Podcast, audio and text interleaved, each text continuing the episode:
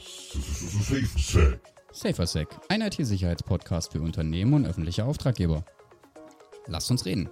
über Informationssicherheit im Mittelstand und der öffentlichen Verwaltung. Ich bin Thomas Haag. Und ich bin Tarek Winter Wir sind von der Kuppergruppe, den IT-Experten aus Mitteldeutschland. und heißen euch in unserem Studio in Leipzig herzlich willkommen. Yeah! Man sollte natürlich wissen, wo sind meine sensiblen Daten gespeichert, wer von meinen Mitarbeitern oder auch externen Dienstleistern oder ähnlichem hat im Zweifel Zugriff auf diese Informationen und wie wird auch mit diesen Daten umgegangen, wo werden die gegebenenfalls geteilt, gerade jetzt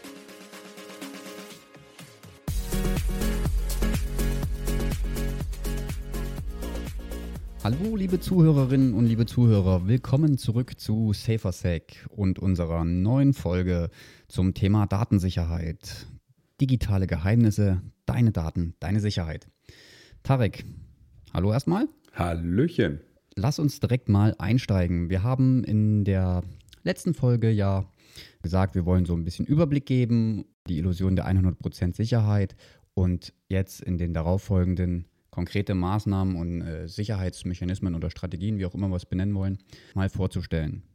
Und da wäre heute dran das Thema Datensicherheit. Haben wir in der letzten Folge schon angeteasert, das zu schützende Objekt sozusagen.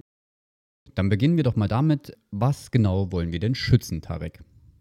Ja, generell, da wir über Datensicherheit reden, natürlich die Daten. Also es können offensichtliche schützenswerte Informationen sein, wie Finanzinformationen oder auch Kundendaten in der Kundendatenbank, aber natürlich auch so ein bisschen die Essentials eines Unternehmens, die jedes Unternehmen hat, wie Know-how, Patente, ähm, sensible Geschäftsprozesse, Fertigungsverfahren oder ähnlichem.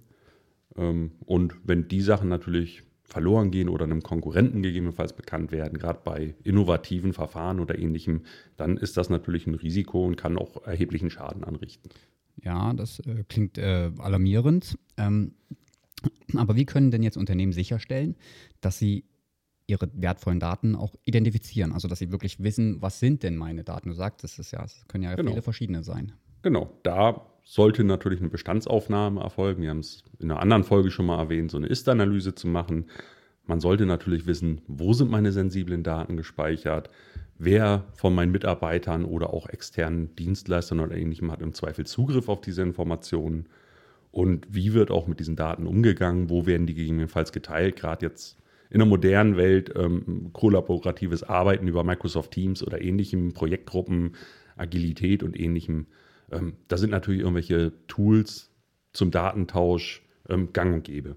Okay, also zur Identifikation äh, dieser schützenswerten Daten, schützenswerten Daten, ja, das war, glaube ich, richtig, ähm, hilft zum Beispiel sowas wie der IT-Sicherheitscheck, den wir in Folge 2 schon mal ähm, besprochen haben, der hilft da. Mhm, Okay, genau. und dann kann man da schon relativ gut herausfinden, was ist denn bei mir mein sozusagen Geheimnis, mein Geschäftsgeheimnis. genau. Okay, gut. Und als nächstes müssten wir dann ja diese Daten klassifizieren. Wie geht das denn? Richtig, eine Datenklassifizierung ähm, kann auf unterschiedlichen Methoden beruhen. Eine gängige ist zum Beispiel die Daten oder generell ähm, geht es darum, die Daten anhand ihres Schutzbedarfs zu bewerten. Heißt nach der Sensibilität oder der Wichtigkeit auch für mein Unternehmen, also ein Geschäftsprozess, wenn ich einen Geschäftsprozess schützen will, ähm, gibt es auch wichtige Prozesse. Wenn die nicht funktionieren, steht mein Unternehmen still oder meine Verwaltungseinrichtung oder meine Abteilung. Und ähm, es gibt auch weniger wichtige Prozesse, wo man sagen kann, wenn die mal einen Tag nicht funktionieren, dann ist es auch vollkommen okay.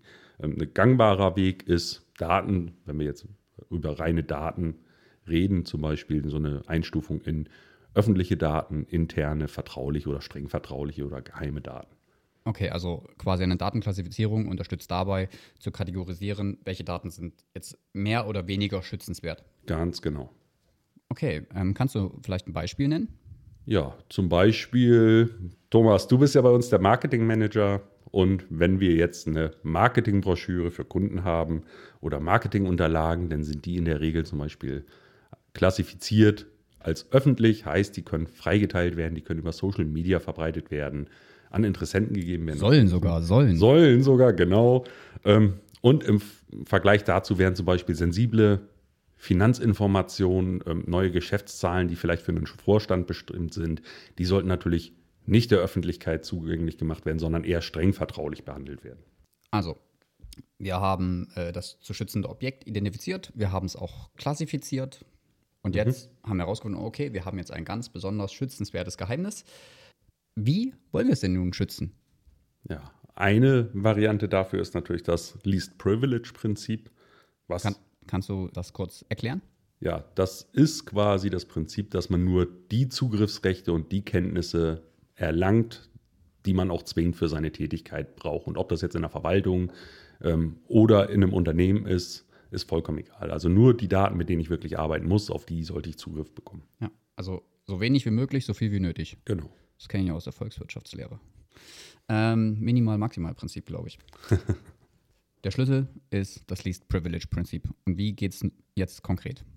Ja, im Endeffekt aufbauend natürlich auf den Zugriffskonzepten, die jetzt ein Mitarbeiter bekommt anhand des Least Privilege Prinzips. Ich sage mal, ähm, ein Mitarbeiter der Buchhaltung hat in der Regel dann Zugriff auf Finanzdaten, aber vielleicht nicht unbedingt Zugriff auf die letzte Personalbewertung, wo dann eher die Personalabteilung zum Beispiel für zuständig wäre. Das wäre jetzt so ein Fall, wo man sagen würde, da wäre so eine Unterscheidung drin.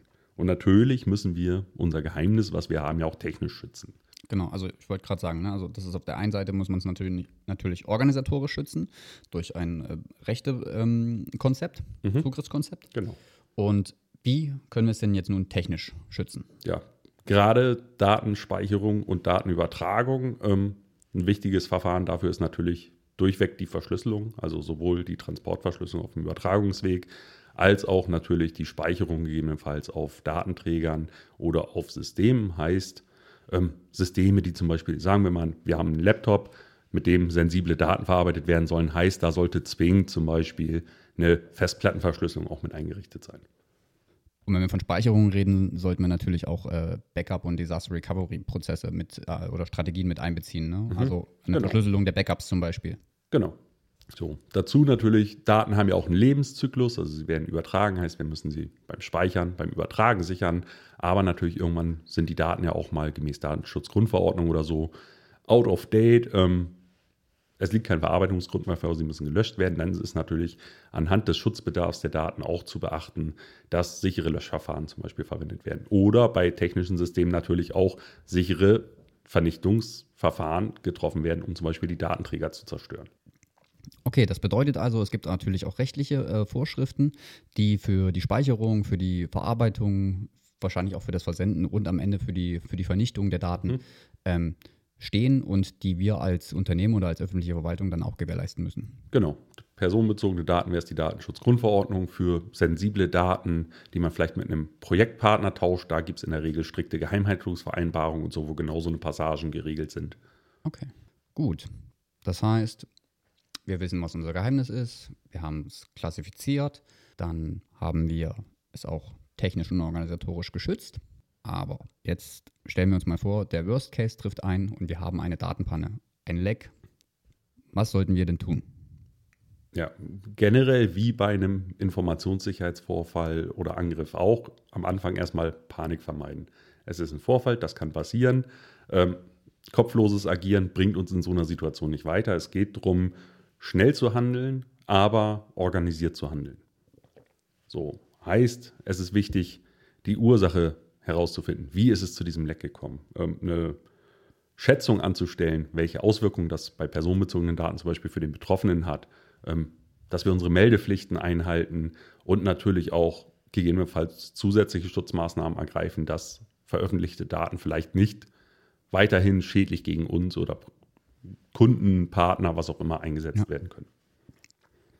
Okay, das heißt quasi auch schon äh, daraus lernen und präventiv genau. arbeiten. Als Beispiel zum Beispiel, wenn in unserem Unternehmen, ich sag mal ganz rudimentär, eine Passwortdatenbank inklusive Masterpasswort abhanden gekommen ist. Dann sollten wir natürlich zeitnah, sobald wir festgestellt haben, dass das passiert ist, reagieren und sämtliche dort hinterlegte Passwörter natürlich ändern in den Systemen, weil die sind dann offengelegt.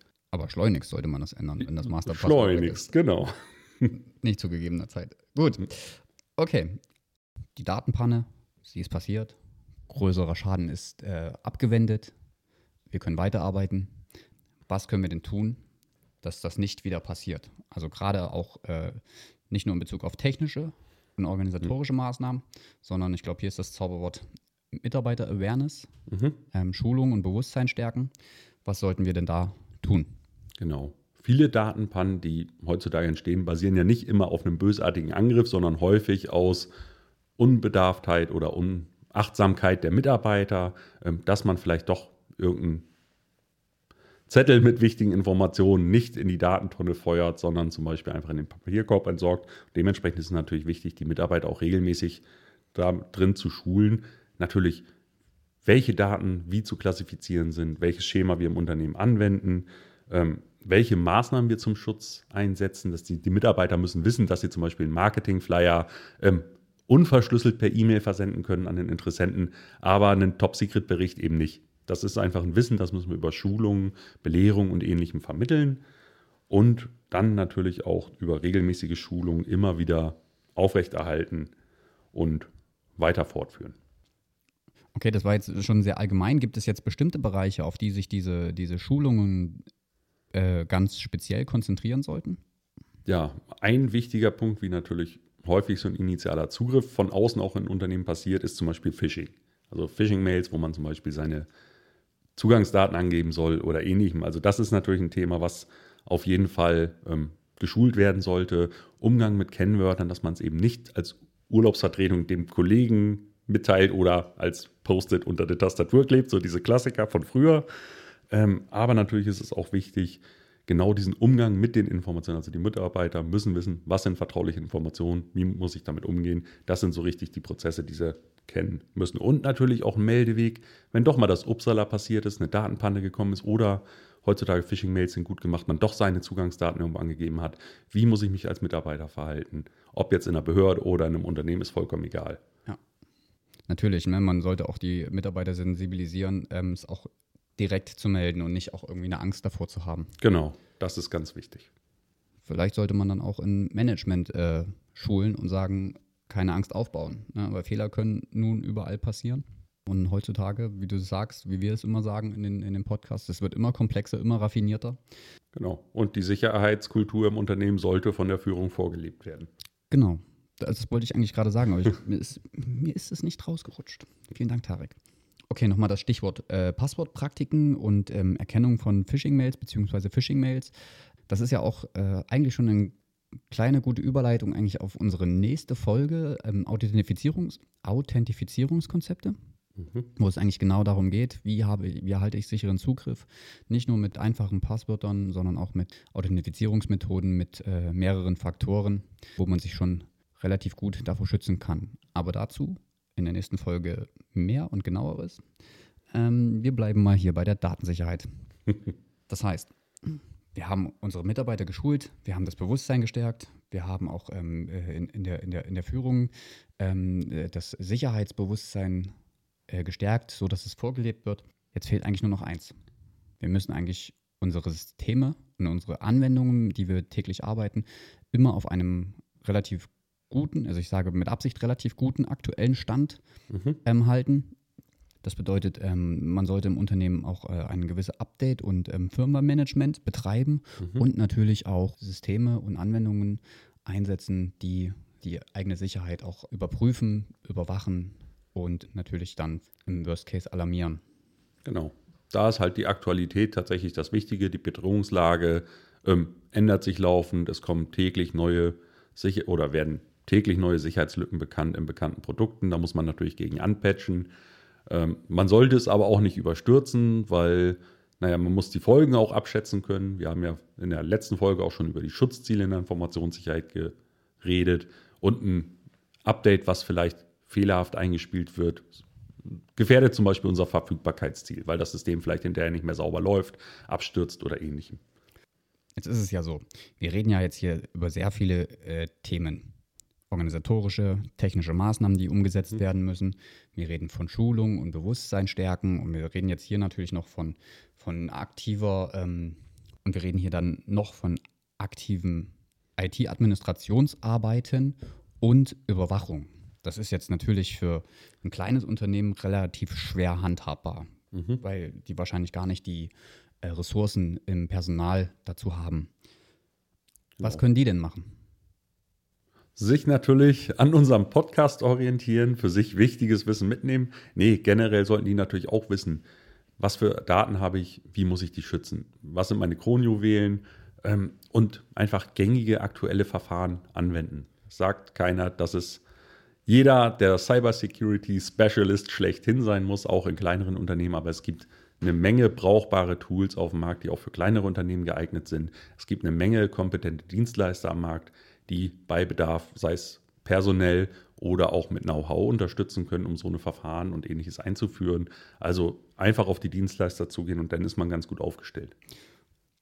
Ja, und abschließend möchte ich noch sagen, wir von der Kuppe IT sind natürlich genau so ein Dienstleister, der euch bei euren IT-Sicherheitsthemen und äh, der Datensicherheit unterstützen kann, wenn ihr Bedarf habt, wenn ihr Fragen habt, wenn ihr Projekte habt, dann kommt auf uns zu, schreibt uns it-security at kupper-it.com und unsere IT-Spezialisten, unsere Sicherheitsspezialisten, die helfen euch. Ansonsten bleibt mir noch zu sagen, Tarek, war wieder schön, war sehr informativ. Da bleibt mir nur noch eins zu sagen. Keep cool and Stay safe. sehr schön. Dann, liebe Zuhörer, vielen, vielen Dank. Wenn ihr Anregungen, Fragen, Nöte, Kritiken an unserem Podcast habt, dann äh, könnt ihr auch das schreiben an podcast.kupper-it.com und wir freuen uns ähm, schon auf die nächste Folge. Und damit, Tarek, Sind wir durch. sind wir durch und wir verabschieden uns bei euch. Vielen Dank fürs Zuhören und, bis, zum nächsten Mal. Und jetzt noch die Vorschau auf die nächste Episode mit dem Titel Identität im Fokus, warum Authentifizierung mehr als nur ein Passwort ist. Wir tauchen ein in das Thema Authentifizierung und Zugriffskonzepte und haben uns einen ganz besonderen Gast eingeladen, um darüber zu sprechen. Gemeinsam mit Michael Haas von WatchGuard beleuchten wir, warum Passwörter allein nicht mehr ausreichend sind und wie Multifaktor-Authentifizierung die Sicherheit erheblich steigern kann. Aber wir gehen auch noch ein bisschen weiter. Wir werden erweiterte Authentifizierungskonzepte erkunden, darunter verhaltensbasierte Authentifizierung. Das alles und noch viel mehr erwartet euch in der kommenden Ausgabe von SaferSec. Ihr wollt wissen, wie ihr euch im digitalen Zeitalter vor unbefugtem Zugriff schützen könnt? Dann hört unbedingt in die nächste Folge rein.